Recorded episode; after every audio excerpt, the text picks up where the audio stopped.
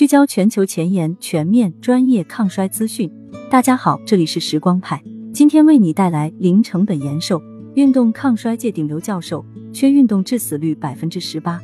吃肥肉也能长肌肉。欢迎大家点赞关注，可微信搜索时光派，添加助理 time 派零六。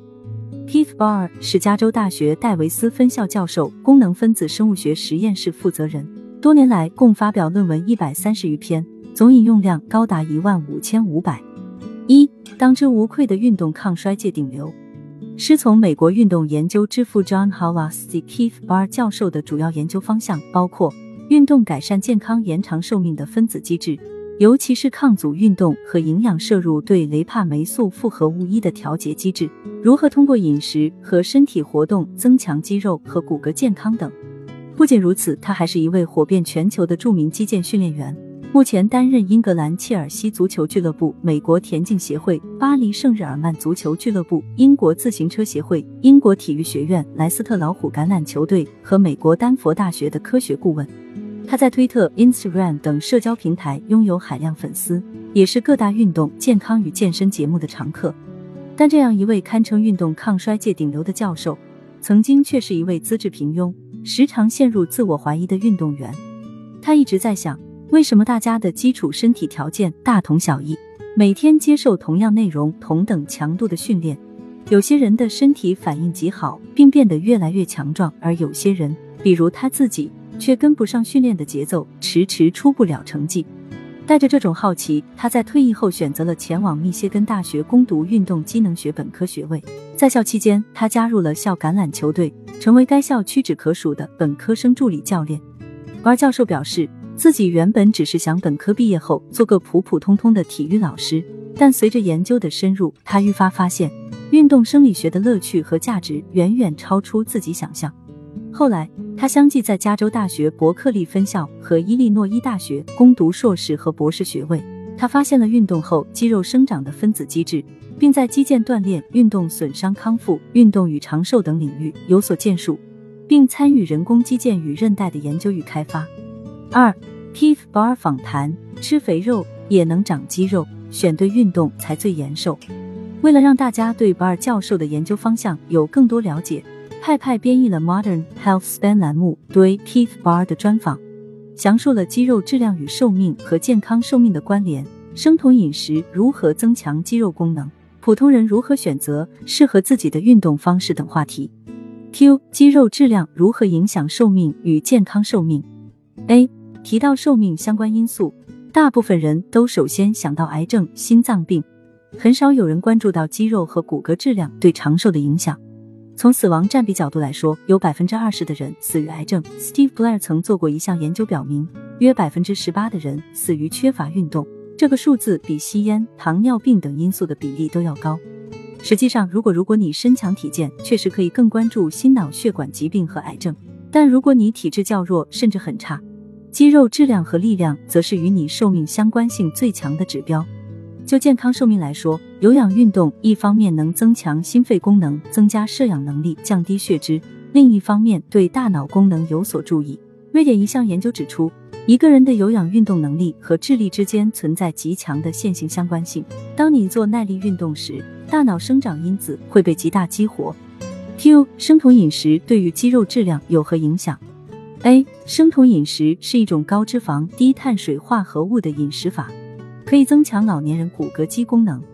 老化肌肉的质量和耐力下降的关键就在于线粒体数量减少，质量下降。线粒体不仅是细胞的动力引擎，还能帮助身体分解有害代谢物犬尿氨酸，这种毒素会极大的伤害神经系统。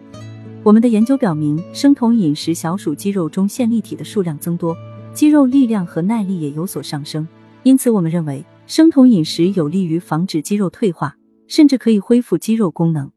Q 运动叠加生酮饮食的效果会更好吗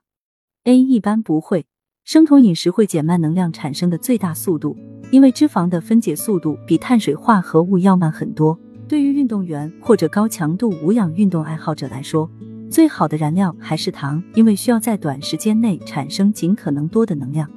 Q 生酮饮食会对大脑。比如学习能力和记忆力有影响吗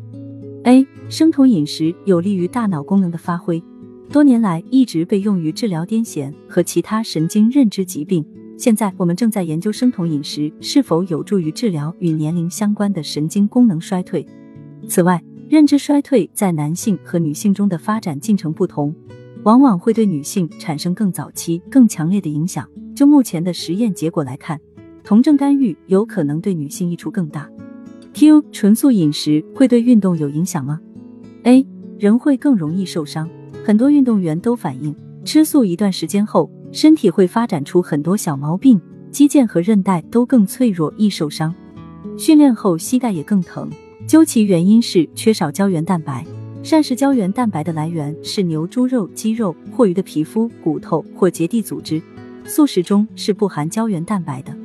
Q 如何增强骨骼和肌肉质量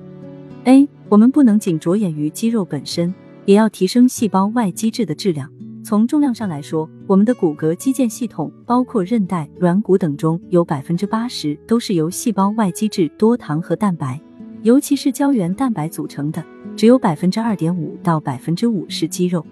细胞外基质在肌肉骨骼系统中扮演着重要角色。如果说骨骼是水泥，这些多糖和蛋白就像矿物质，能增强骨头的强度和硬度，也是肌肉力量发挥的基础。Q 如何提升细胞外基质的质量？A 做抗阻运动，比如举铁，在运动后四到八小时内，肌肉内胶原蛋白的合成就会显著增加。如果再搭配一些饮食干预，比如补充膳食胶原蛋白，细胞外基质的增强效果就会更好。Q 普通人应多久锻炼一次？A 推荐量是每周做一百五十分钟的中等强度有氧运动或七十五分钟的剧烈有氧运动。随年龄增长。每次运动带来的刺激持续时间会越来越短。为了保持我们的肌肉大小和力量，实际上应该随年龄增长逐渐增加运动量。对于耐力运动、竞走、长跑来说，提升速度很重要，速度越快，对心脏和大脑功能越好。Q，我们是否应该将有氧运动和无氧运动结合起来？先做哪种比较好？A，取决于个体的健康水平、年龄、训练强度和想要达到的结果。对于每周锻炼少于六次且运动强度不大的普通人来说，将有氧运动和无氧运动相结合，对改善心脏功能等健康结果非常有益。至于顺序，如果你的目标是提升整体健康水平，最好先有氧后无氧；如果想要提高耐力和力量，那么最好将两种锻炼形式分开：上午耐力训练，下午力量训练。力量训练后尽快吃晚餐，可以促进肌肉生长。如果目标是在不增加肌肉的情况下增强力量，先无氧后有氧，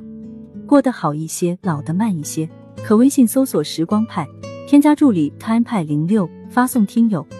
了解更多抗衰领域趣闻。我们下期再会。